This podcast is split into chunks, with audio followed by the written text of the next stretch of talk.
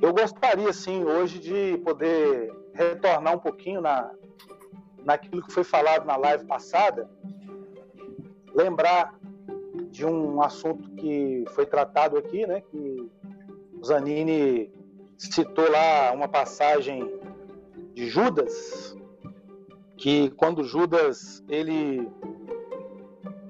Satanás entrou em Judas, né? Que é, lá em João 13, estava na mesa ali comendo do mesmo pão com, com, com Cristo. E no versículo 26, diante da pergunta aí do, do João, né? Que é o discípulo amado, quem era o traidor? Então Jesus responde: é aquele a quem eu der o um pedaço de pão molhado. Tomou, pois, um pedaço de pão e, tendo molhado, deu a Judas, filho de Simão Iscariotes. E após o bocado, imediatamente entrou nele Satanás. Então disse Jesus: O que pretendes fazer, faz-o depressa. Eu lembro que naquele momento o Zanini falou, usou uma expressão, acho que se, né? a é. questão aí da, da, soberania de Deus, que a gente falou um pouco lá, sobre é. a soberania de Deus.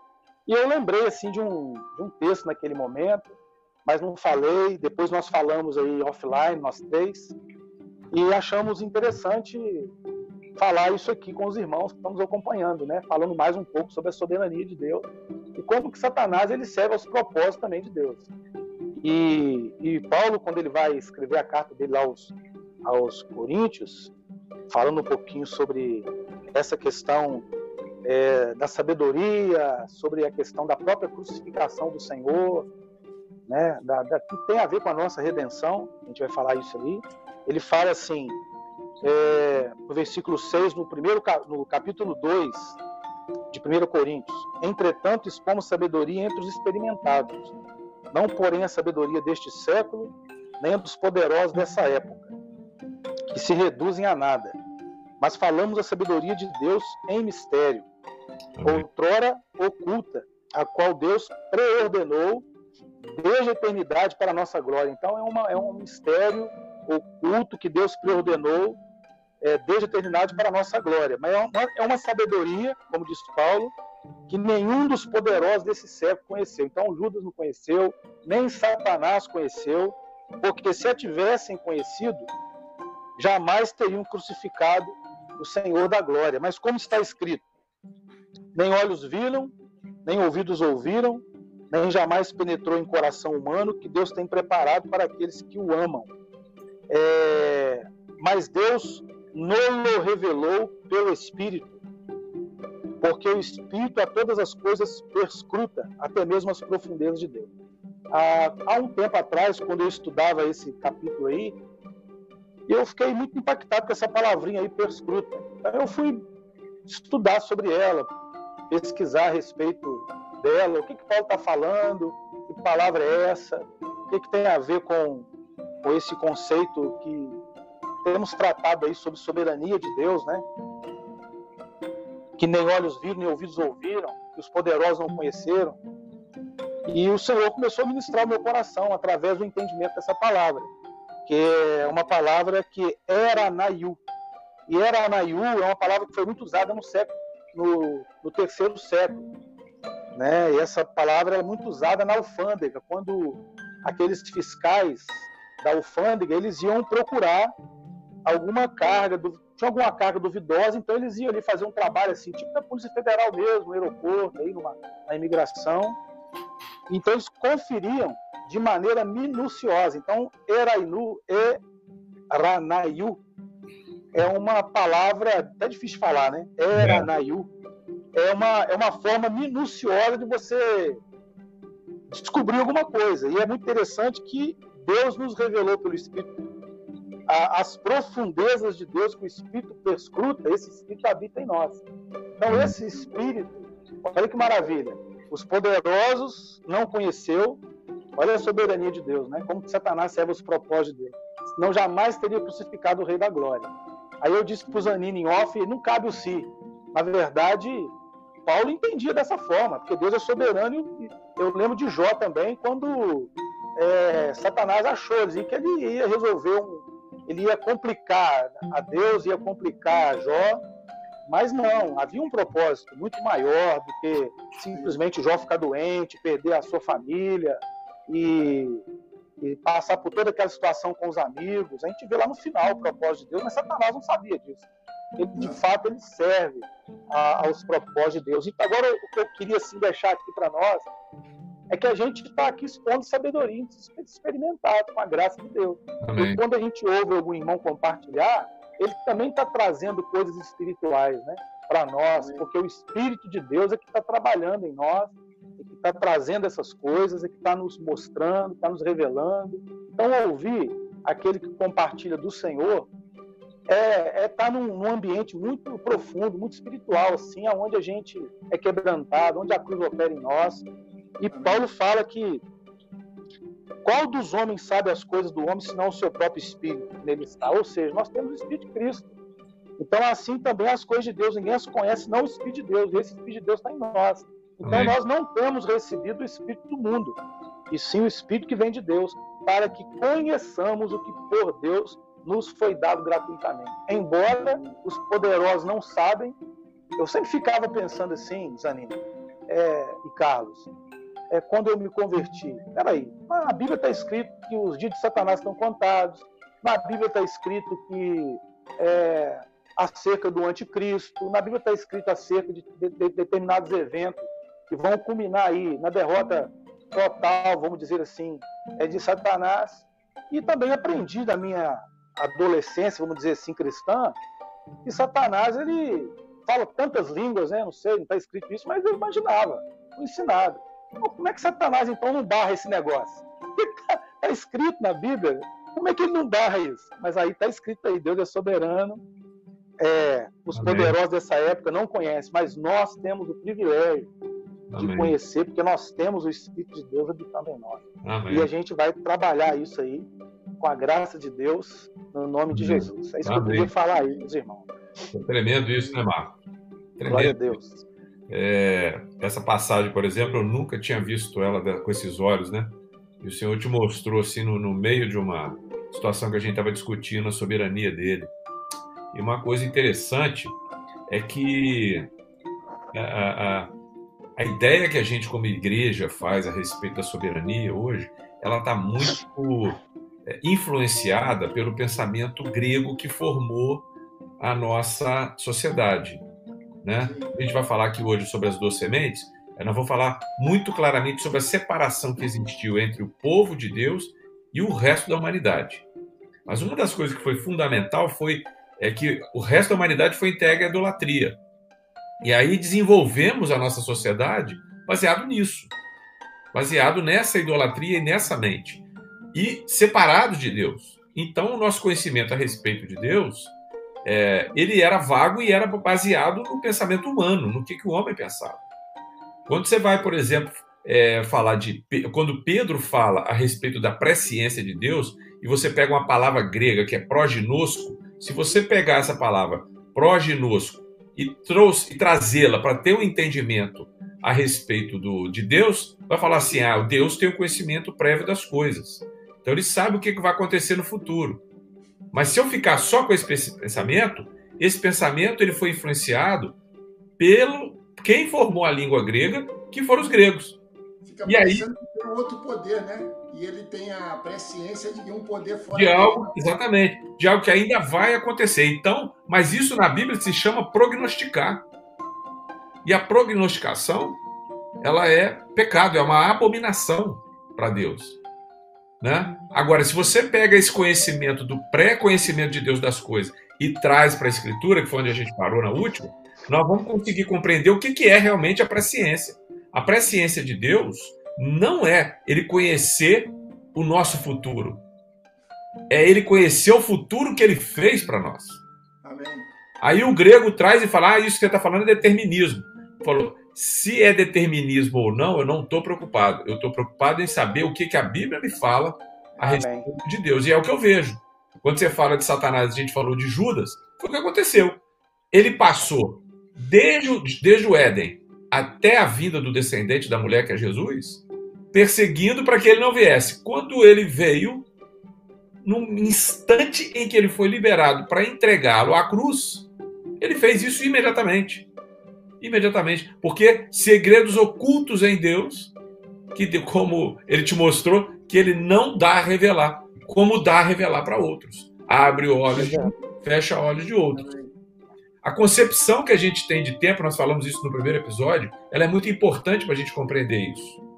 Né? Como é que nós percebemos o tempo pela Bíblia? A Bíblia fala assim, a Escritura fala, no princípio criou Deus. Então houve o princípio. E ela fala, estou só relembrando, nos últimos dias. Então a história da humanidade, a história da criação, ela está entre esses dois pontos, no princípio e os últimos dias. Isso me diz o seguinte, que tudo que acontece aqui nesse meio não há a menor possibilidade de mudar o que está aqui. Por quê? Porque ele já disse e porque ele fez. O que o senhor foi mostrando ao longo do tempo, as inquietudes que eu tive foi como as que o, que o Marco teve também, e fui procurando na Bíblia e lendo, e outros irmãos também pensam dessa maneira, foi para ter um entendimento de como que era essa presciência de Deus. Então, o Salmo, nós falamos também sobre o Salmo 119, 160, que fala assim, ó, as tuas palavras são em tudo verdade desde o princípio. Isso é o início do Salmo, desse versículo 160. As tuas palavras são em tudo verdade desde o princípio. Essa palavra princípio, rosh, cabeça, ela pode ser traduzida por total. Então, as palavras de Deus, a verdade que há na palavra de Deus, ela é a totalidade da palavra. Eu não posso ver isso de maneira fragmentada, senão eu vou ter é, é, um entendimento errado a respeito do todo e da verdade. Bom, Agora eu queria falar então um pouco sobre essa soberania, do que, que nós temos aprendido a respeito disso. Isaías 42, versículo 8 e 9, ele fala assim: ó, Eu sou o Senhor, este é o meu nome. A minha glória, pois, não darei a outrem, nem a minha honra às imagens de escultura. Eis que as primeiras predições já se cumpriram. E novas coisas vos anuncio, e antes que sucedam, eu vou-las farei ouvir. Então, o que Deus está falando é que ele fala para a gente as coisas que vão acontecer antes que elas aconteçam. Para quê? Para nós sabermos que ele é Deus e que ele é o Senhor. Isaías 42, 8, 9. O mesmo profeta fala, é, Isaías 46, 9 e 10, fala assim: ó, Lembrai-vos das coisas passadas da antiguidade. Isso aí. E eu sou Deus e não há outro. Eu sou Deus e não há outro semelhante a mim. Essas são as coisas passadas. Lembre-se disso. Que desde o princípio anuncio o que há de acontecer. E desde a antiguidade, as coisas que ainda não sucederam. Ele está repetindo o que está lá. Só que agora ele acrescenta algo. Ele acrescentou algo que foi dito lá no capítulo 42.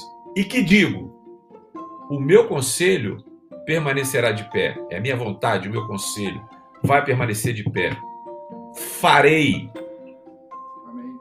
Farei, primeira pessoa, farei toda a minha vontade. Farei toda a minha vontade. Então, o conselho que ele tem, que ele anunciou para nós, é aquilo que ele faz. Por isso, todos os meus dias são escritos antes que se termine o primeiro. Quando o espermatozoide entra no óvulo, Deus dá um espírito e fala: Eu quero, aí eu vivo, e ele escreve todos os meus dias, antes que eu venha. Amém. Né? Isso é, é, isso me confronta e me faz pensar um monte de coisa, inclusive que eu tenho influência dos filósofos, né? Mesmo que não tenha lido os filósofos, nós temos uma influência cultural de milhares de anos. E aí eu começo a pensar, não, mas isso é determinismo, mas e onde é que fica livre-arbítrio? Eu preciso pegar a palavra, a totalidade da palavra, trazê-la para mim, para eu compreender quem Deus é e como Ele é, para eu poder me relacionar com Ele e conhecer naquilo que Ele é, e não fazer uma imagem dele. Mais à frente um pouquinho, Isaías 48, 16. Chegai-vos a mim e ouvi isso. Não falei em segredo desde o princípio. Desde o tempo em que isso vem acontecendo, tenho estado lá. Agora o Senhor Deus me enviou e a mim, a mim e ao seu espírito. Tenho estado lá, farei toda a minha vontade e eu tenho estado lá. É, essa é a visão que a gente tem da soberania de Deus. Agora, quando eu vou correlacionar isso com as minhas experiências de vida com aquilo que eu tenho, de, de, de carga cultural, complica. Mas complica, mas eu preciso de igreja, eu preciso do irmão, preciso da revelação que foi dada ao Marco para trazer para mim, preciso do consolo que o, que o Carlos vai trazer para mim e outros irmãos distantes, enfim. Para ter um todo, eu preciso de todos os santos para compreender a altura, a largura, a profundidade e. Tem mais uma dimensão que eu esqueci. Altura, largura, comprimento. Largura, profundidade e experimentar. E é uma coisa o amor que... de Deus. Amor. Eu preciso de todos os santos. Né? Todos os santos. Eu costumo dizer que é tipo assim, ó, tá aqui essa xícara. Eu tô vendo um lado da xícara, vocês estão vendo o outro. Isso aqui é Jesus. Eu não consigo ver esse lado. Eu preciso de vocês para me mostrar. Mas vocês, para verem ele como um todo, vão precisar do lado de cá também. Que é o que a gente precisa da igreja. Tem uma passagem de 1 Reis 22 que é muito interessante. Eu vou dar uma resumida nela. Dois reis se encontrando, Acabe com Josafá. Eles estão se encontrando eles estão fazendo uma aliança para poderem atacar o Egito, não sabia se isso não ia. Aí viam os, os, profetas lá de Acabe, que não eram profetas de Deus, e fala: vai que você vai ganhar. E aí é. o, o, o, Josafá olha assim e fala assim: Poxa, eu eu tô olhando aqui e não tô vendo profeta de Deus. Tem algum profeta de Deus aqui? Aí, não tem sim. Só que ele só profetiza contra mim, então não chamo ele. Aí eu falei, não, mas é esse aí que eu quero ouvir. Chama ele lá. Chamaram ele. O general ainda foi lá e ainda, ainda deu uma dura no, no, no profeta, coitado. O Micaías virou para ele e falou: Ó, você profetiza o que bom para o rei. Ele falou: o que Deus não falou, profetizar. Aí ele chegou lá na frente, viu todo mundo, falou com o rei: Não, só pode ir que você vai ganhar. Ele falou: Profeta, fala a verdade. Olha só que, que conversa. Gente, a primeira Reis 22, 19 é. É, é, olha que conversa surreal ele escutou dos profetas falsos dele que era para ele subir. Aí o profeta verdadeiro vem e fala: Não, pode ir que você vai ganhar. Ele fala: Não, eu quero que você fale a verdade. Como assim, né? É como assim? Uma conversa surreal. Mas é de engano, né? É de engano. Aí o, o Micaías começa a profetizar. Ele fala: Olha, eis, é o que eu falei que agora do 19 em diante. Micaías prosseguiu: Ouve, pois, a palavra do Senhor. Viu o Senhor assentado no seu trono e todo o exército do céu estava junto a ele à sua direita e à sua esquerda. Perguntou o Senhor: Quem enganará Acabe? Perguntou o Senhor: Quem enganará Acabe para que suba e caia a Ramote e caia em Ramote de Gileade? Um dizia dessa maneira e outro de outra. Então saiu um espírito e se apresentou diante do Senhor e disse: Eu o enganarei. Perguntou-lhe o Senhor: Com que? Respondeu ele: Sairei e serei espírito mentiroso na boca de todos os seus profetas. Disse o Senhor: Tu o enganarás e ainda prevalecerás. Sai e faze-o assim. Olha que frase tremenda. Dá temor na gente, né? Eis que o Senhor. Né? É. Eis que o Senhor pôs o espírito mentiroso na boca de todos os seus profetas, e o Senhor falou o que é mal contra ti. O que é mal, é maldição, né? Oi? O que, quando ele fala o que é mal, é uma maldição. E o que está falando aqui, o que está escrito aqui, é que ele mandou um espírito mentiroso. Nós sabemos que é o pai da mentira. A escritura fala isso para mim. Né? Isso, isso, já dá um nó na cabeça de muita gente, né? Isso dá na, na minha cabeça deu. Na minha cabeça deu. E aí o nó apertou mais ainda quando eu estava lendo essa passagem aqui de 2 Samuel 24, 1 e 1 Crônicas 21, 1. Porque elas falam do mesmo fato. Elas narram o mesmo fato. 2 Samuel 24, 1 fala assim: ó, tornou a ira do Senhor a acender-se contra os israelitas.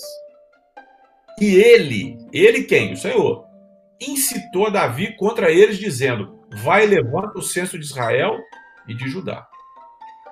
Mas em 1 Crônicas 21, 1, isso está narrado assim: Então Satanás se levantou contra Israel e incitou a Davi a levantar o censo de Israel. Uma fala que foi Deus quem fez e a outra fala que foi Satanás quem fez. Aí veio o teólogo com conhecimento humano e fala que é uma, isso é uma incongruência bíblica, é erro da Bíblia. Agora, como que o judeu nos ensina a perceber isso aqui?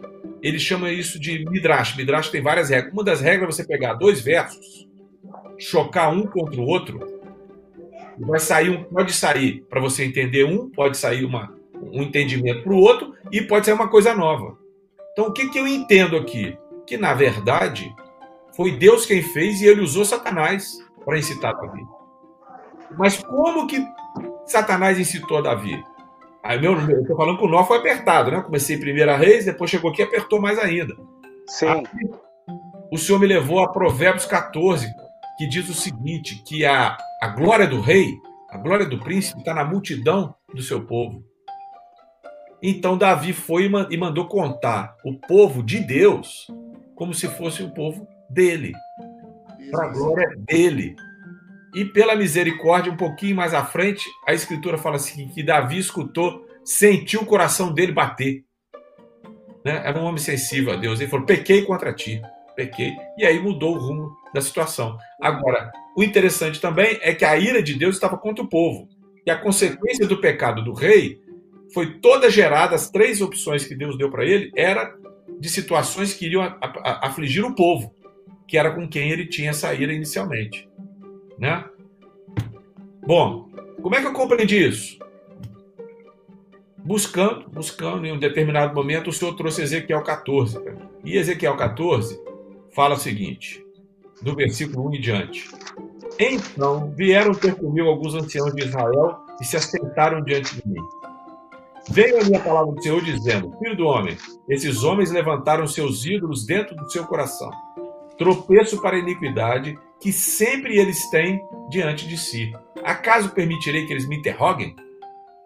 Portanto, fala com eles e diz: Assim diz o Senhor: qualquer homem da casa de Israel que levantar os seus ídolos dentro do seu coração e tem tal tropeço para a iniquidade e vier ao profeta, eu, o Senhor, vindo ele, lhe responderei segundo a multidão dos seus ídolos, para que eu possa apanhar.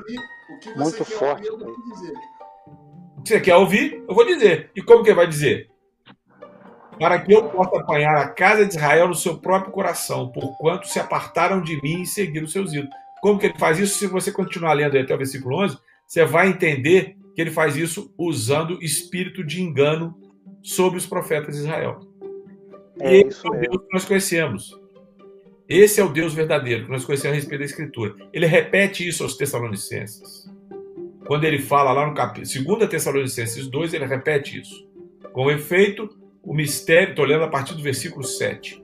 O mistério da iniquidade já opera e aguarda somente que seja afastado aquele que o detém então será de fato revelado o iníquo, que é o anticristo, a quem o Senhor matará com o sopro da sua boca e o destruirá pela manifestação da sua vinda. Glória a Deus. Amém. Ora, Glória a Deus. o aparecimento do iníquo é segundo a eficácia de Satanás, com todo o poder e sinais e prodígios de mentira, e todo o engano de injustiça aos que perecem, porque não acolheram o amor da verdade para serem salvos. É por esse motivo, pois, que Deus lhes manda a operação, a operação do, erro. Por terem, toda vez que eu rejeito a verdade, né, o Marco traz uma, uma verdade para mim a respeito da presciência de Deus. Se isso é uma verdade e eu a rejeito, sem expor a Escritura, sem orar e sem me humilhar diante disso, eu estou rejeitando o amor de Deus. E o amor de Deus é a cruz. Só para terminar o, o, o, um pouquinho Carlos. O amor de Deus. Então, quando eu rejeito o amor que há na verdade, aqui continua. É por este motivo, por ter rejeitado o amor que há na verdade, que Deus, Deus, lhes manda a operação do erro. Algumas traduções é o poder sedutor para darem crédito à mentira. Mentira. Por quê? É. A fim de, a fim de serem julgados todos quantos não deram crédito à verdade. Antes, pelo contrário, deleitaram-se na injustiça. O amor não se deleita na injustiça, ele não se regozija na injustiça. Então, se eu estou vivendo numa condição de injustiça, o que é injusto? Aquilo que não é como deveria ser. Se eu vivo nessa condição de injustiça e alguém me exorta com a verdade e eu endureço o coração, vem da parte de Deus o poder sedutor para eu dar crédito é mentira. Porque o meu coração está voltado para um ídolo. Qual é a raiz de todos os ídolos? O ego. O ego. Você queria falar, ô Carlos? Não, eu queria falar que é isso que, essa inclinação que está na gente, né? Inclinação para ouvir ou não, né? Amém. Então, é, é, eu, eu me inclino a, a fazer. Se eu, a capacitação é do Senhor, mas eu, eu me inclino a ouvir. Né? Porque Amém. aconteceu com Caim e Abel, né? Eis que o pecado jaz à tua porta. Cabe a ti dominá-lo, né? Amém. Amém. E aí ele não quis dominar, então foi entregue a que fizesse o que fez. né? O coração dele. Amém. É quando. Eu, Zanini, Oi, fala. é, um outro detalhe é que quando a gente lê esses, esses textos, as pessoas, muitos, muitos de nós, acredito que eu já fiz isso também, a gente pensa assim, né? A igreja, a gente pensa que a igreja é infalível no sentido nós somos infalíveis. É, que essas coisas aconteceram no passado, uma situação de Acabe e Josafá. Mas Paulo exortava os irmãos no capítulo 12, quando ele fala dos dons espirituais, ou seja, nós temos hoje quem fala conosco através dos dons espirituais, mas a repreensão franca dele aos irmãos lá no versículo 2 é sabeis que outrora, quando eram gentios, deixáveis conduzivos aos ídolos mudos segundo eres guiados. Então é uma situação que a gente não entende, é o coração mesmo, e a gente é guiado pelos ídolos mudos. Amém. Amém. Amém. Onde está essa passagem? É Coríntios, né? É 1 Coríntios 12, quando fala dos dons espirituais. Ah, dos versículo dons. 12. Isso, isso, isso. Tá certo. Bom, gente, essa, eu- quando você estava falando a respeito do, da sabedoria desse século, né? E do serviço que Satanás acaba prestando, você sabe o que eu me lembrei? Eu me lembrei de José. José no Egito. Quando está lá no finalzinho da história dele, lá com os irmãos, é, se eu não me engano, vers- é capítulo 47, por aí de Gênesis, ele vira para os irmãos e fala assim: Vocês intentaram o mal contra mim. É, isso aí. Mas Deus transformou o mal em bem. Aí mais à frente um pouquinho ele fala assim: Mas foi para que houvesse vida que eu fui enviado antes de vós. Olha só a visão que ele teve. Ele entendeu que tudo aquilo que ele tinha passado, ele tinha sido enviado. Ele foi enviado. Ele tinha sido enviado para que houvesse vida. né? Ele não é à toa que a figura dele é chamada lá do o servo sofredor na- na cultura ju- judaica, né? uma figura do Messias do servo sofredor.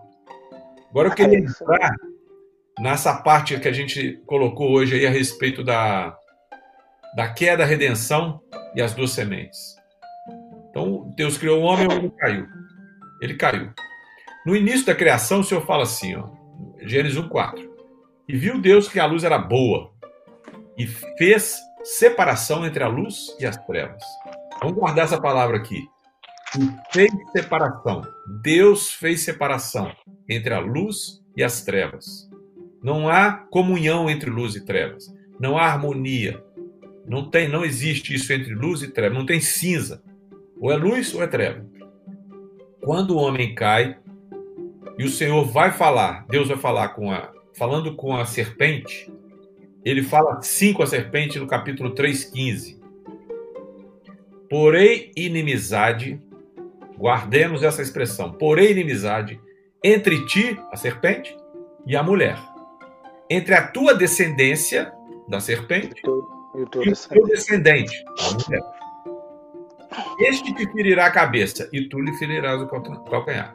Então está profetizado aqui algumas coisas.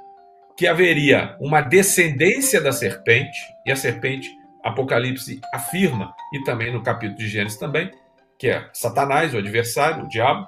Então haveria uma descendência na terra de Satanás, e haveria também a descendência ou o descendente da mulher. Essa profecia é considerada a primeira profecia messiânica. Esse descendente da mulher é que pisaria a cabeça da serpente. A cabeça da serpente é a autoridade que a morte, que o pecado dá sobre a morte no homem. O salário do pecado é a morte. Mas a morte foi tragada na cruz. Glória a Deus pela vinda desse descendente. Mas foi feita então uma promessa. E o que está dizendo aqui nessa profecia é que ao longo da história da humanidade haveria duas linhagens sobre a Terra. A linhagem da, que aguardaria o descendente da mulher, essa promessa do descendente da mulher, e uma linhagem que não aguardaria, que não tem parte com ele. No nos primeiros filhos que Adão tem, isso já se define na história da humanidade. A palavra afirma que Abel era justo, mas Caim era do maligno, como está lá em 1 João 3, se eu não me engano. Caim era do maligno e Abel era justo. Caim matou Abel. Olha a manifestação da inimizade. Essa palavra inimizade no hebraico, gente, já quer dizer inimizade e ódio. É uma oposição por inimizade, que é ódio. Então Deus colocou essa divisão entre essas duas descendências. Olha o que acontece com Caim. No versículo Gênesis 4:13, olha que tremendo. Retirou-se Caim da presença do Senhor e habitou na terra de Nod, no oriente do Éden. Isso aqui é a marca da descendência de Caim. Retirou-se da presença do Senhor. Então, tudo que você lê depois a respeito da descendência dele, que foram vários feitos, construiu cidade, liga de bronze, música, instrumentos, foi todo um desenvolvimento tecnológico, né? É, que, que ocorreu ali, foi ocorreu como fruto da árvore do conhecimento do bem e do mal, separado de Deus. Por quê? Porque Caim se retirou da presença do Senhor. Mas, 130 anos depois da morte de Abel, Deus dá um outro filho para Eva. E esse outro filho se chama Sete. E o que, que se fala da descendência de Sete? Gênesis 4, 26 diz assim: ó, A Sete nasceu-lhe um filho, ao qual pôs o nome de Enos Daí se começou a invocar o nome do Senhor. A expressão hebraica que é Bishem, Bishem quer dizer, não quer dizer invocar o nome, mas é invocar pelo nome, com o nome. Isso quer dizer o seguinte: invocar a divindade com o nome. Que nome era o tetragrama? O tetragrama, né, que é Yud, Reit, Vav, Reit, que a gente deu uma sonoridade que não existe, mas vamos colocar aqui para a gente entender essa sonoridade que a gente dá. Uns falam Jeová, Jeová, Yahu, enfim. Jeová é o mais conhecido, né? Jeová é o mais conhecido. Essa sonoridade que nós atribuímos.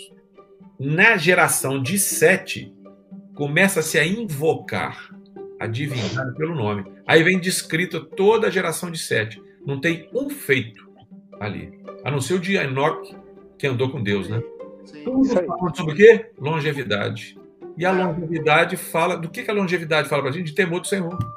Porque o mandamento dele, que você, se você é, honra seu pai e sua mãe, os seus dias são multiplicados, o princípio desse mandamento vem daqui. Você honra o nome de Deus, você honra o teu Criador e você vai, ter, vai ser longevo. O link hum. que a gente faz é: o pecado não foi um acidente de percurso.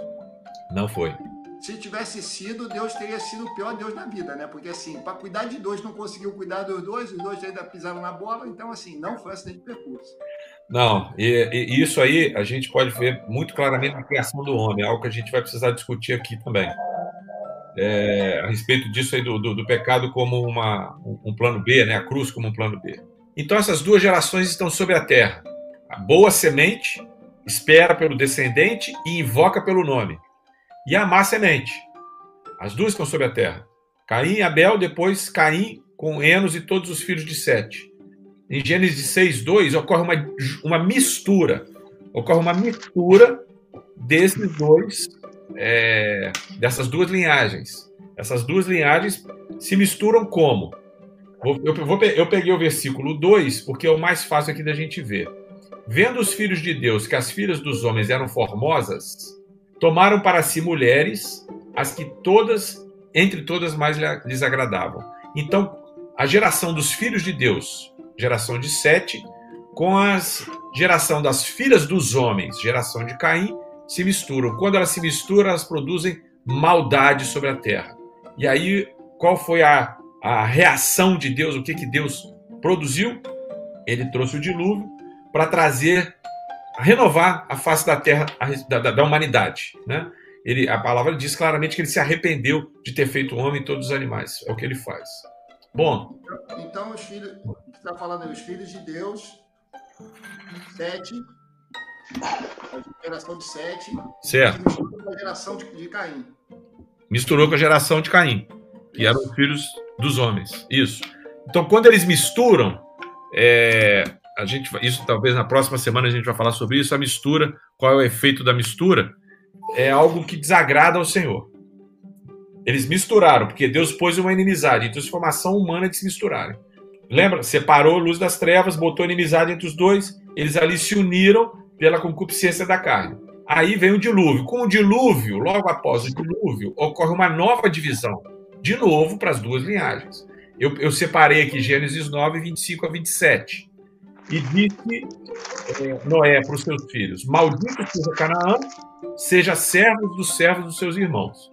E ajuntou: Bendito seja o Deus de Shem, de Sem, e Canaã lhe seja servo. Engrandeça Deus a Jafé e habite ele nas tendas de Sem, e Canaã lhe seja servo. Então, ah. a, a humanidade está dividida de novo. O Deus de Sem e o Deus de Cão. A palavra Sem em hebraico é Shem. Shem em hebraico quer dizer o quê? Nome. Então nós temos duas gerações na Terra: o Deus do nome, os deuses de Cão. Né? Nós vamos falar sobre isso daqui a pouquinho, que é o restante da humanidade. Então, o Deus de Shem, o Deus de, do nome. Em Sem ficou a geração que veio lá de Sete, com um encargo sobre si. Qual era esse encargo? De aguardar pelo descendente da mulher e carregar sobre si a invocação do nome de Deus. Porque eles aguardavam o, prometido, o descendente, o prometido das nações, o ungido, porque eles o, eles o aguardavam, eles invocavam a Deus para que ele viesse. Invocavam no seu nome. Então, isso ocorre logo após o dilúvio. Só que um pouco mais à frente, já depois do dilúvio, ocorre uma nova mistura. E ela, ela é muito bem espelhada aqui em Gênesis 10. É, eu comecei no 10, 32 e, e invadi para o 11. Sim. Por quê? Porque fala do fim ali da genealogia de Noé. São essas as famílias de Noé segundo as suas gerações, nas suas nações. E destes foram disseminadas as nações na terra depois do dilúvio. Ora, em toda a terra havia apenas uma linguagem e uma só maneira de falar. Sucedeu que, partindo eles do Oriente, deram na planície de Siná e habitaram ali. E disseram uns aos outros: Vinde, façamos tijolos e queimemos-los bem. Os tijolos serviram de pedra e o betume de argamassa disseram: Vinde, edifiquemos para nós uma cidade, uma torre cujo topo chega até os céus, e tornemos célebre o nosso nome. nosso nome, para que não sejamos espalhados para a terra. Tem uma série de conotações aqui de rebelião contra Deus e coisas que a gente poderia falar. No entanto, eu quero destacar aqui o seguinte: as famílias de Noé, as famílias que vieram de Noé são 70 gerações, é só contar aí, por isso 70 é o número das nações sobre a terra, elas foram divididas em Babel. Por que foram divididas em Babel? Versículo 11 e 16. E o Senhor disse: Eis que o povo é um. Mas o povo não era para ser um, tinha que ser dois. Tinha que ser o povo que era separado por invocar o nome e aguardar o descendente, e o resto do povo. Mas aqui o povo era um. E eles todos têm uma linguagem. Aqui no hebraico, quando você começa a estudar um pouco mais, você vai compreender que, na verdade, a linguagem que eles tinham, que era única, era uma distorção da palavra de Deus. Eles distorceram a palavra de Deus. Como? Como que a... eles pegaram a palavra que era de Deus e quem é que tinha a palavra de Deus? O pessoal que invocava o nome, os outros não. Aqui nós estamos Sim. falando dos semitas, aqueles filhos de Sem. Eles tinham a palavra de Deus e eles pegaram a palavra de Deus e distorceram. Distorceram como? Não vamos nos espalhar pela terra, vamos ficar num lugar só e vamos tornar célebre o nosso nome. Abandonou, naquele momento, abandonou tudo ao revés do que o Senhor tinha feito. E era a identidade deles, exatamente. E era a identidade própria deles. E é desses aí que nasce a primeira figura do anticristo, que veio no lugar do Cristo, no lugar do descendente, no lugar daquele que era o prometido das nações, que o nome dele é Nimrod. Valeu. Nimrod foi a primeira figura. Sim. Tem uma história tremenda aí por trás do Nimrod, que também a gente não pode falar agora. Mas, no entanto, veio por quê? Porque o povo de Deus se misturou com aqueles que não eram, não se manteve separado, né, santificado, não se manteve separado pela invocação do nome e por aguardar a promessa. E aqui começou a idolatria. Não teve idolatria na terra antes de Babel. A idolatria começou aqui, nesse ponto. Então, neste ponto, o que que começou a acontecer para que houvesse idolatria? As famílias começaram a invocar deuses sobre a terra. Pela sua língua, né? Foi embora, não tinha mais. Não, antes da língua. Na verdade, a língua as diferenças das línguas ocorreram conforme a adoração dos ídolos. Consequência disso. Consequência disso, exatamente. Como é que eu posso afirmar isso? Eu posso afirmar isso pela divisão, como que essa divisão aconteceu. Deus desceu, confundiu a língua e formou os povos e nações, certo? Como que essa divisão aconteceu? Gênesis 11, de 7 a 9, fala como aconteceu. Vinde, desçamos e confundamos ali essa linguagem. E ali o Senhor confundiu a linguagem e dividiu e dispersou os povos sobre a terra. Mas em que condições que isso aconteceu? Deuteronômio 32, de 7 a 9, nos fala como isso aconteceu. Lembra-te dos dias da antiguidade. Atenta para os anos de gerações e gerações Pergunta ao teu pai, ele te informará os teus anciãos, e eles te dirão: quando o Altíssimo distribuía as heranças às nações, quando separava os filhos dos homens uns dos outros, fixou os limites dos povos, segundo o número dos filhos de Israel. Porque a porção do Senhor é Jacó, o seu povo é Jacó. Então aqui está descrevendo para mim como é que aconteceu a divisão em Babel. Sim. Deus, quando ele estava dividindo os homens, separando os filhos dos homens, ele fixou o limite desses povos. Mas ele fez isso segundo um padrão. Que padrão? Segundo o número dos filhos de Israel. Sim. Por quê? Porque ali foi formado Israel. E logo depois veio o chamado de Abraão, que foi o primeiro hebreu. Certo? certo. Agora, continuando, para a gente entender o, o, em que condições que isso aconteceu, Deuteronômio 4, versículo 15 a 20. Eu vou ler. Guardais, cuidadosamente a vossa alma, pois aparência nenhuma viste no dia em que o Senhor vosso Deus vos falou de Horebe, no meio do povo, do fogo, para que não vos comparais e vos façais alguma imagem esculpida na forma de ídolo. Então Deus falou com eles sem forma nenhuma, para eles não fazerem nenhum ídolo, para que não vos comparais e não vos corrompais, desculpe, não façais imagem esculpida semelhança de homem e de mulher, semelhança de animal que há na terra, semelhança de volátil que voa pelo céu, semelhança de algum animal que rasteja, semelhança de algum peixe que há nas águas debaixo da terra. Para não fazer isso, guarda-te, não levante os olhos para os céus e vendo o sol, a lua e as estrelas, a saber, todo o exército do céu, sejas seduzido a inclinar-te perante eles e lhes dê culto àqueles que ele falou agora, céus, estrelas, né? astros, coisas que o Senhor Deus repartiu a quem? A todos os povos debaixo dos céus. Que povos? Todos aqueles que não eram a porção do Senhor, a quem ele se deu a adorar pela invocação do nome, para que trouxessem à vida o prometido, o descendente da mulher. Mas ô, os... Zanini, ah. então quer dizer o que, o que você está falando, né? é que houve primeiramente uma, uma separação e uma mistura. Aí Deus então separa novamente. Isso. Aí vem novamente uma mistura e Deus tem que separar novamente. Isso. E a história do povo de Deus no Egito é mais uma vez uma história de mistura e Deus tem que separar novamente.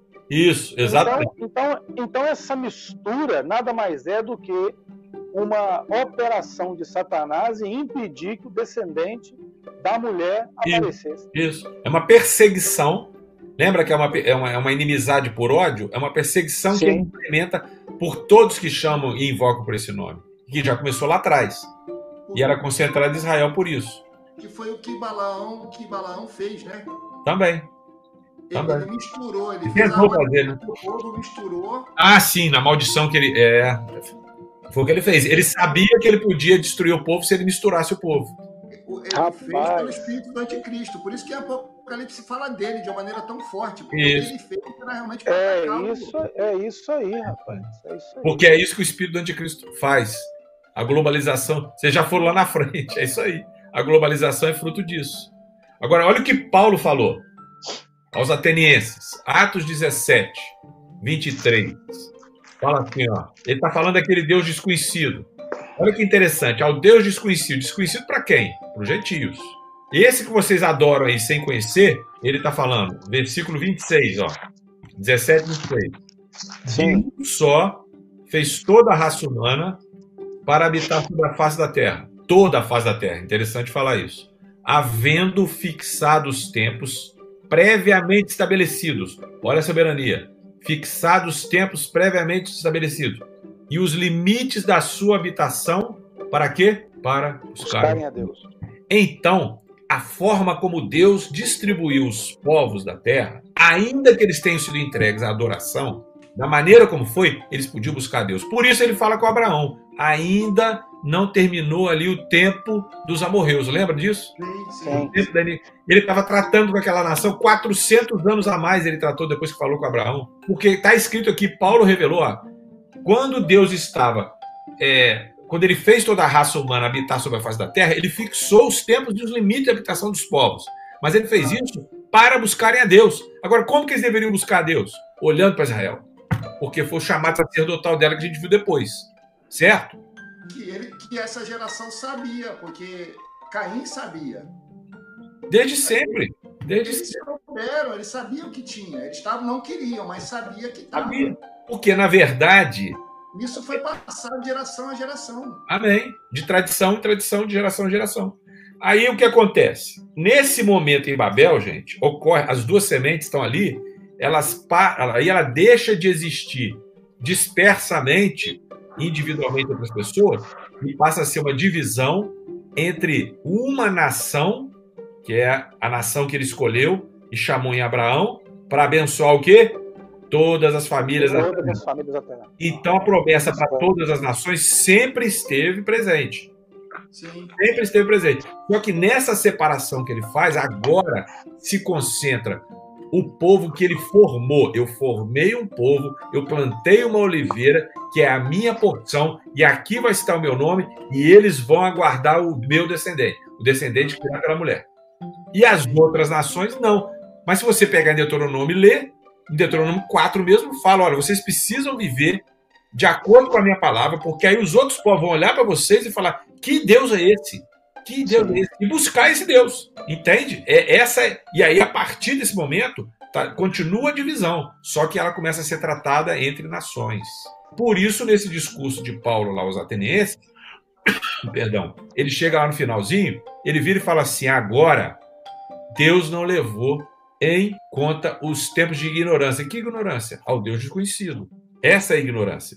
Porque ele está falando com os gregos. Fala, ó, Deus não levou em conta, mas agora ele diz o seguinte: a partir de hoje, ele vai julgar todos a partir de um varão que morreu e ressuscitou. Quando ele falou ressuscitou, a maioria foi embora.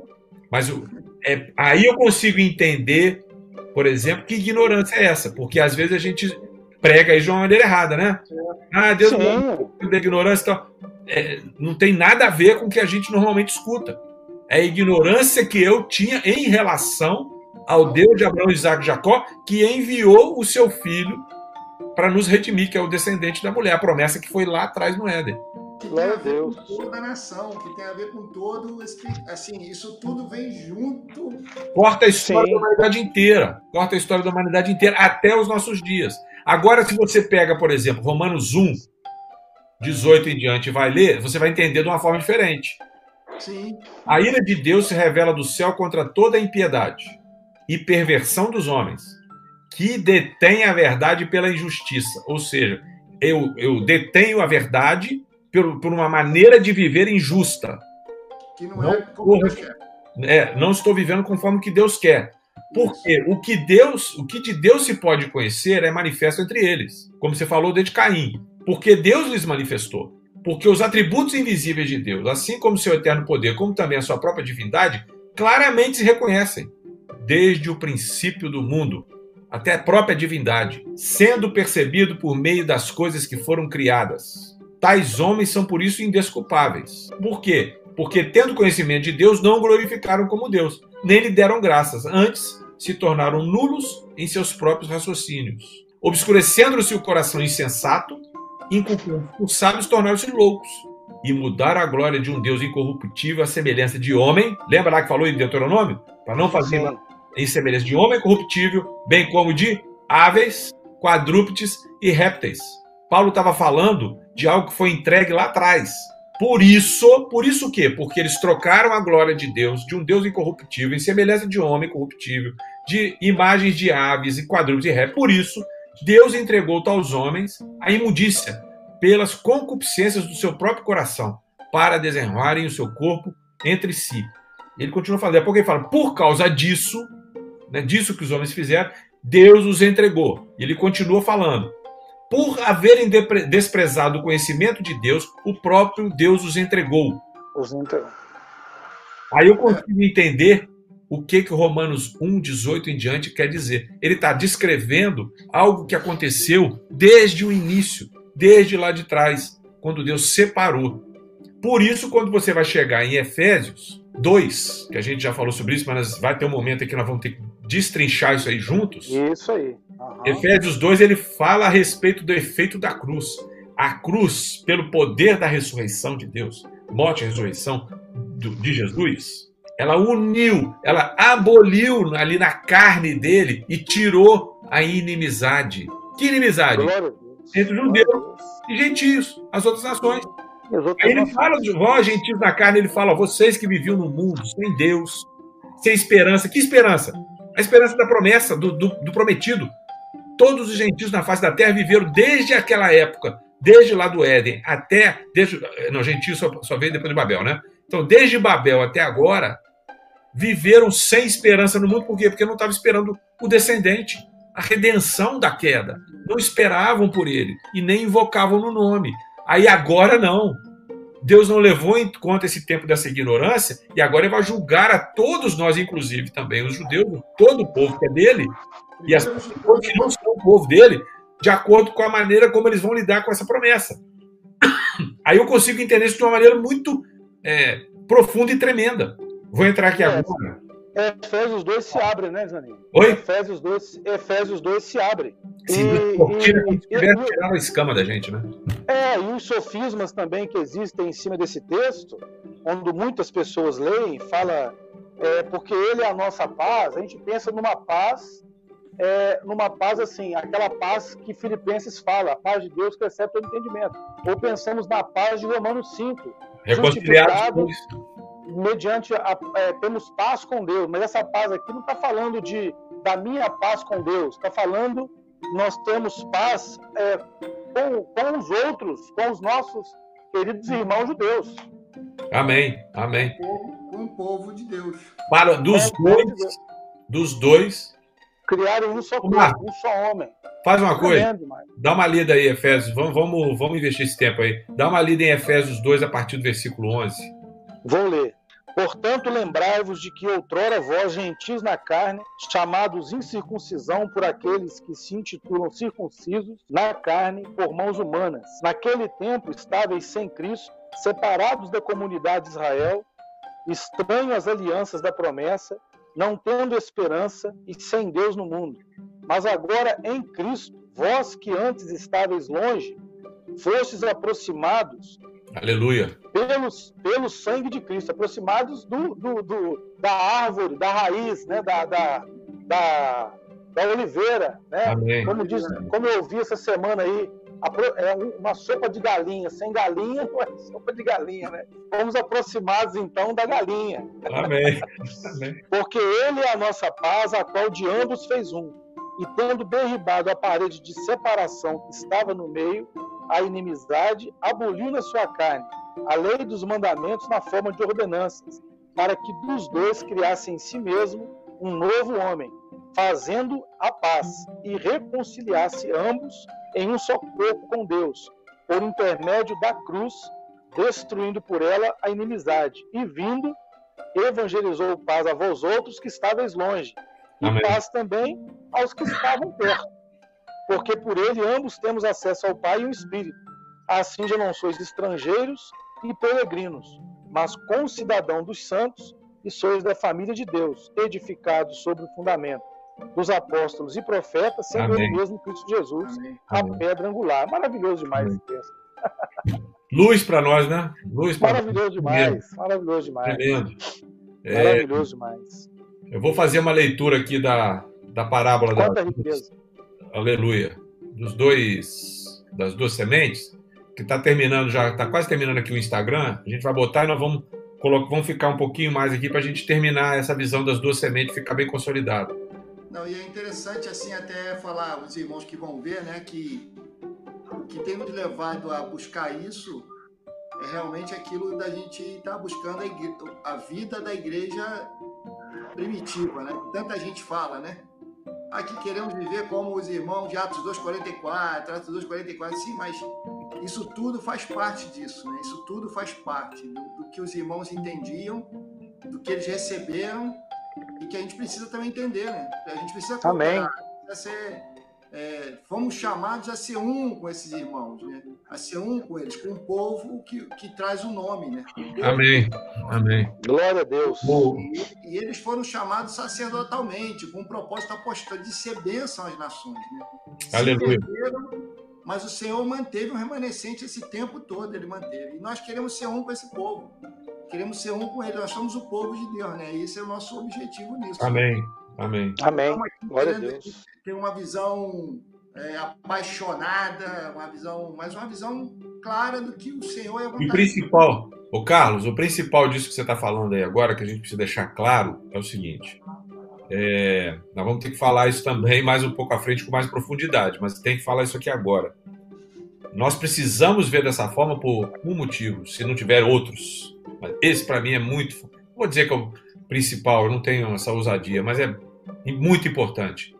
Para nós cumprirmos, dentro do propósito de Deus, a justiça do que Ele espera de nós, gentios. Amém. Entende? A plenitude do gentio. Eu tenho que chegar à plenitude, à maturidade, a chegar, como a gente falou de plenitude lá na primeira live, é, eu tenho que chegar no topo do copo ali, do que ele espera de mim como gentio. E o que ele espera de mim como gentio é que os judeus vejam o reino em nós, e aí vem aquilo que é deles. Né? Porque o Marco acabou de ler agora ali, nós estávamos distante da comunidade de Israel, sem esperança, sem Deus no mundo. Agora, o que, que Israel tinha? Promessas, o a, promessa a glória, as alianças, é, não lembro de tudo agora, está lá em Romanos 9. E o Cristo que descende da carne, ou seja, o descendente da mulher. Tudo isso é deles. E está conosco. Então, a plenitude é que eu que tenho tudo isso agora e recebi isso tudo, viva o reino de tal forma que eles possam vir em ciúmes. Porque quando eles vêm em ciúmes para Yeshua, para Jesus, para o Messias, para o Cristo, quando eles vêm nesse ciúme, isso traz ele de volta. É a doutrina farisaica que o próprio Pedro falou, que é de apressar a vinda do Senhor. Né? E o exemplo que a gente tem disso né, de apressar a vida do Senhor e de plenitude, que eu gosto de usar, é aquela do burrico. Lembra do burrico?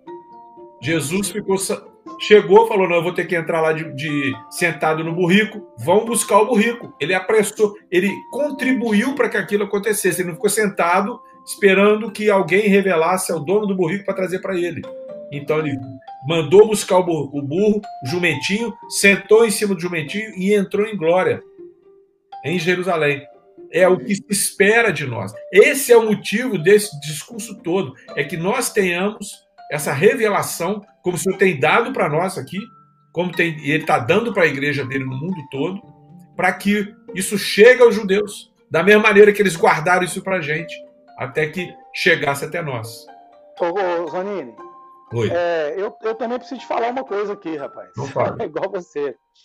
Aí, aí é o seguinte, aí Efésios 4 para mim, quando fala, rogo-vos, pois eu, prisioneiro no Senhor, que andeis de modo digno da vocação que foi chamado, e todo esse texto que fala é, que Deus ele concedeu dons aos homens e ele levanta apóstolos, profetas, isso passa, passa na, na, minha, no meu coração a ter uma dimensão muito mais profunda.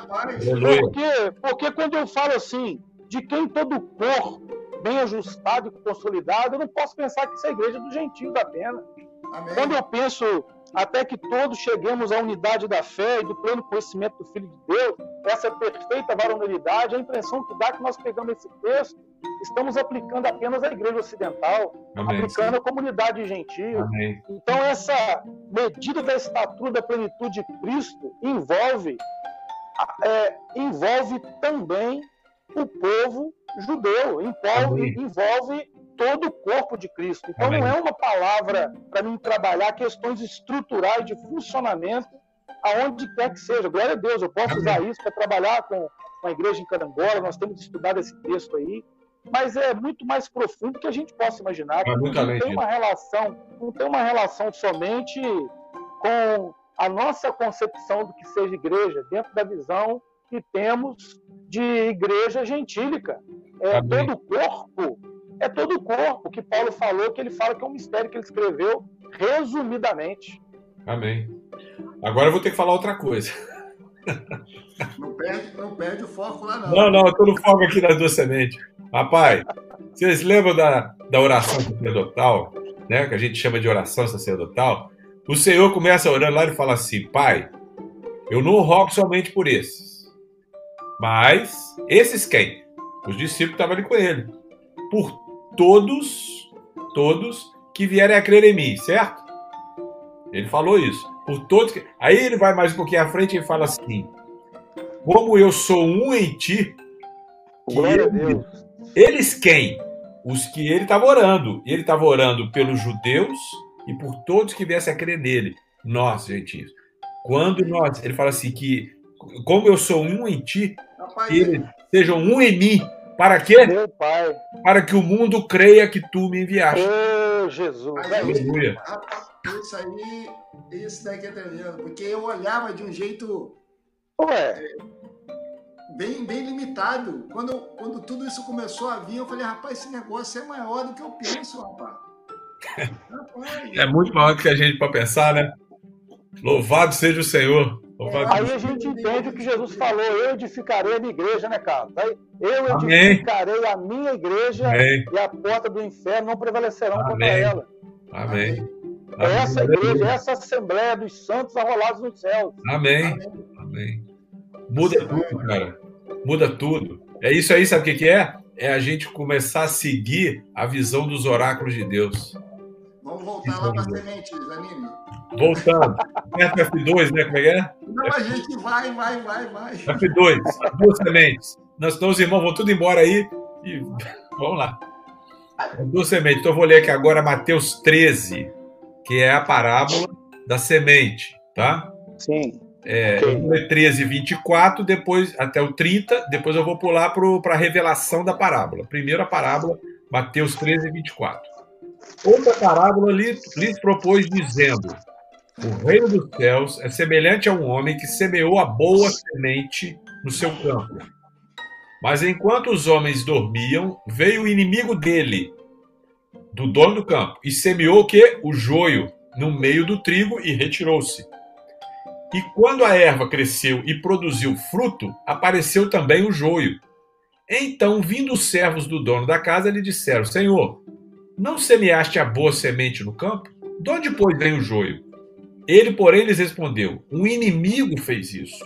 Mas os servos lhe perguntaram: Queres que vamos e arranquemos o joio? Não, replicou ele, para que, ao separar o joio, não arranqueis também com ele o trigo. Deixai-os crescer juntos até a colheita.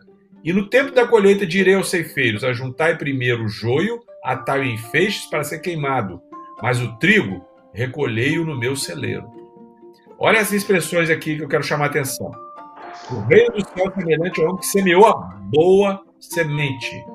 O inimigo do dono do campo, né, que, o, o inimigo do que semeou a, a, a, a boa semente, o inimigo dele semeou o joio. Inimigo, É lembra, parecido, é. lembra da inimizade? Oi? Sim. Que é parecido, mas não é. É, parecido, mas não é. Agora Jesus vai trazer a revelação. E é importante eu falar nesse momento que essa esse conhecimento, esse entendimento das duas sementes é um entendimento que vem desde os sábios antigos, desde lá de trás, desde lá dos tempos de Moisés. Para ter esse entendimento da boa semente e da má semente. Então, o que Jesus está trazendo aqui agora, isso foi preservado pelos fariseus. O que ele está trazendo aqui agora já era, naquele momento, uma visão farisaica. Então, agora eu estou lendo a partir do 36, só um segundo. É o capítulo 13, a partir do 36. Isso. Então, despedindo as multidões, foi Jesus para casa. E chegando-se a ele, os seus discípulos disseram: Explica-nos a, palavra, a parábola do joio do campo. E ele respondeu: O que semeia a boa semente é o filho do homem. O campo é o mundo. A boa semente são os filhos do reino. O joio são os filhos do maligno. O inimigo que semeou é o diabo, a ceifa a consumação do século, e os ceifeiros são os anjos. Pois assim como o joio é colhido e lançado no fogo, assim será na consumação do século. Mandará o filho dos homens seus anjos, que ajuntarão do seu reino todos os escândalos e os que praticam iniquidade, e os lançarão na fornalha acesa, e ali haverá choro e ranger de dentes. Então os justos resplandecerão como o sol, o reino de seu pai, no reino de seu pai. Quem tem ouvidos para ouvir, ouça. Isso aqui não vai falar nada, né? Mas eu acho importante o que semeia a boa semente é o filho do homem, o descendente da mulher. Essa semente foi colocada na terra após o pecado. Essa semente, essa divisão dessas sementes. O campo é o mundo, a boa semente são os filhos do reino e a má semente são os filhos do maligno. Então o que acontece? A gente como como ser humano, a gente tem dificuldade de compreender essa expressão é, é, é, filhos do maligno. Às vezes a gente lê e aceita porque está escrito, mas como é que eu vou compreender isso? Está falando aí que tem homem que é filho do diabo? É, é isso que está falando. E quem são os filhos do diabo? Jesus explica aos discípulos que creram nele até, né? Tá lá em João 8, ele fala: "Vós sois filhos do diabo". Por quê? Porque vocês querem satisfazer-lhes os desígnios. Mas antes ele falou: "Se vocês são filhos de Abraão, pratica as obras de Abraão". Então a identidade da sua filiação está ligada ao seu pai. Ou seja, se eu sou filho de Deus, eu ajo como meu pai que é Deus. Se eu sou filho do diabo, eu ajo como meu pai, que é mentiroso, que é homicida e que peca e que abomina tudo que se chama Deus. E a humanidade toda ela está dividida desde lá de trás nessas duas sementes. Lá de trás. E lá. da qual eu fazia parte. Eu fazia parte dessa semente maligna. Mas aprove a Deus que, pelo amor do seu filho, eu fosse retirado do império das trevas, eu fui retirado do império das trevas, pela graça dele, mediante a fé que ele me deu, e me transformou. Foi cortado da oliveira brava e enxertado... enxertado na oliveira santa, que é Israel. É, essa é a visão. É ela. Eu tenho outra. Amém. É, é, a explicação, a explicação então da, da, da, pregação de João Batista faz muito sentido nesse, nesse, né, nesse ponto. Raça de víboras, né? É uma raça de víboras, ou seja, filhos da serpente. Filhos da serpente. Ó, mas em Isaías 59, quando ele fala, ele fala é, do pecado do povo, ele fala que eles geram ovos de áspide. Isso aí. Né? É, é, isso daí. O que, que um ovo de, um, de uma áspide, um ovo de uma serpente gera? Gera serpente. serpente. É isso daí. Agora, quando eu tenho esse entendimento todo, que eu usei Jesus aqui, a, a fala de Jesus no final, para sustentar todo o anterior, para ficar claro, né? Senão tem, tem também aquela, aquela situação nossa que a gente fala assim com muito temor e, e, e, e até em humilhação de coração. Muita gente acha que é, isso é coisa do Antigo Testamento e não é mais. Então agora eu trouxe é, a fala de Jesus para terminar de propósito, foi propositalmente para. Eu podia ter começado com Jesus lá atrás, todo mundo ia abrir a cabeça tranquilamente. Mas eu fiz o contrário, eu quis fechar com Jesus. Por que fechar com Jesus? Porque aí eu não tenho a minha mente, a, a parte da minha mente que lógica, que quer viver pela lógica, que não procura o conhecimento que vem de Deus, ela não ela fica sem sustentação para encontrar é, amparo para o sofisma. Eu tenho certeza que desde o começo do que nós estamos falando aqui, muitos sofismas caíram. E durante a live, o senhor trouxe palavra para gente. Para mim, trouxe essa de João e da oração. Aconteceu aqui agora. Como eu vi outras, Efésios 4 acontecendo ali com o Marco, provavelmente foi agora Sim, Eu tive foi. a intuição aqui. Agora. Então, do mesmo jeito, está caindo sofisma para todo lado aí onde as pessoas estão ouvindo. Agora, como eu tenho. Essa questão de batalha espiritual, ela toma uma outra proporção, assim. Amém. É só encontrar. Só encontrar o. o... Meu irmão, Fala, fala, repete, eu te atrapalhei, fala. A batalha espiritual toma uma outra medida, assim, é uma coisa. Porque, assim, se você for ver que o mesmo general está comandando dois exércitos. O mesmo não tem dualismo. Tá... Não tem tá dualismo. Hã? Não tem dualismo. Não, não tem. tem dualismo. O mesmo general está comandando o exército vermelho e azul. É o mesmo comando central. Só que os dois são usados para a glória dele. para ele, para o nome dele. Ele usa um, ele usa um para atacar o outro, mas é ele que está usando. E às vezes a gente está querendo, em nome de Jesus, expulsar o demônio, mas o demônio foi receber uma ordem de um cara que é a autoridade que eu estou querendo usar. Amém. Eu falando em nome de Jesus, mas aí o cara fala assim, mas eu estou obedecendo esse Jesus. É, de, é, essa, essa revelação é, ela é tremenda, né? De, de eu ter o discernimento e entendimento de como agir no mundo espiritual. Mas para isso eu preciso ter esse conhecimento de Deus, né? Sim, toda essa. É. Eu só é consigo. Agora, depois de a gente discutir isso tudo, eu só consigo compreender. Aliás, facilita para mim compreender conceitos como o enxerto na Oliveira Santo, é, o sacerdócio da parte de Israel, por exemplo. Como é que eu vou entender esse sacerdócio? Esse sacerdócio foi dado a eles para nos trazer. E aí ele é passado para nós porque, porque estamos debaixo do mesmo sacerdócio. Não é um sacerdócio diferente. Não é dado para a gente e tirado deles. Em, na, na Oliveira Santa, em Israel, que é o Israel de Deus, ali nós precisamos exercer esse sacerdócio em favor dos judeus que são ramos que foram arrancados, ramos naturais que foram arrancados, mas que podem ser reenxertados. E como eles vão ser reenxertados? Se eles conseguirem ver o descendente, a vida do descendente em nós. Agora, a vida do Amém. descendente em nós só tem um reflexo, gente: é o reino. É o reino. Assim, por exemplo, quando eu entendo essas duas sementes, quando eu entendo a natureza de tudo que eu falei, eu consigo compreender a oposição que existe entre o espírito e a carne são opostos entre si, porque foram separados. Então, se por isso a Torá, a lei, nunca pode ter sido dada ao homem para mostrar primeiro para o homem que ele não consegue obedecer a Deus e para salvar o homem, ela nunca foi dada para isso. Por quê? Porque ela tem uma fraqueza. Qual é a fraqueza dela? A carne do homem. E como é que muda a carne do homem? Com aquilo que a Torá aponta. Ela aponta para quem? Para o descendente para aquele que virá. Ele é o fim, ele é, o pleni, ele é a plenitude, ele é que enche de sentido tudo aquilo que foi anunciado até esse momento. Aí quando ele vem, quando ele vem, ele é pela fé, ele transforma a minha natureza. Eu nasço de novo. Aí aquela natureza minha, que era uma natureza carnal, passa a ser espiritual.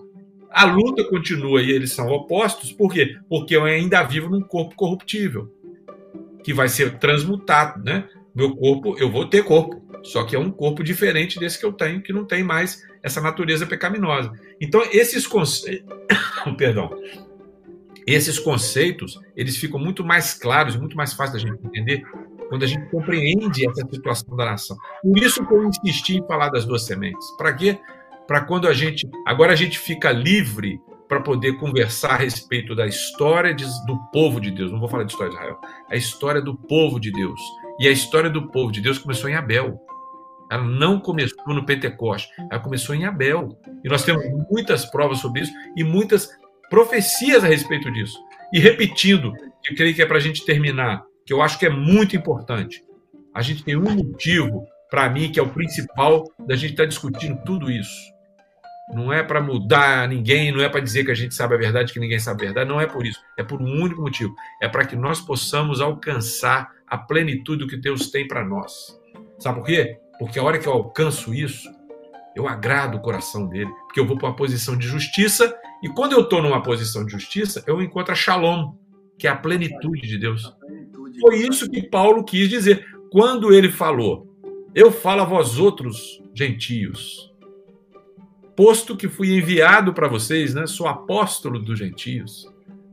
Eu, ele, ele se esforçou e glorificou o ministério dele, tomou chibata, tudo aquilo que ele falou, que ele fala lá aos Coríntios, tudo aquilo teve um propósito. Qual foi o propósito dele?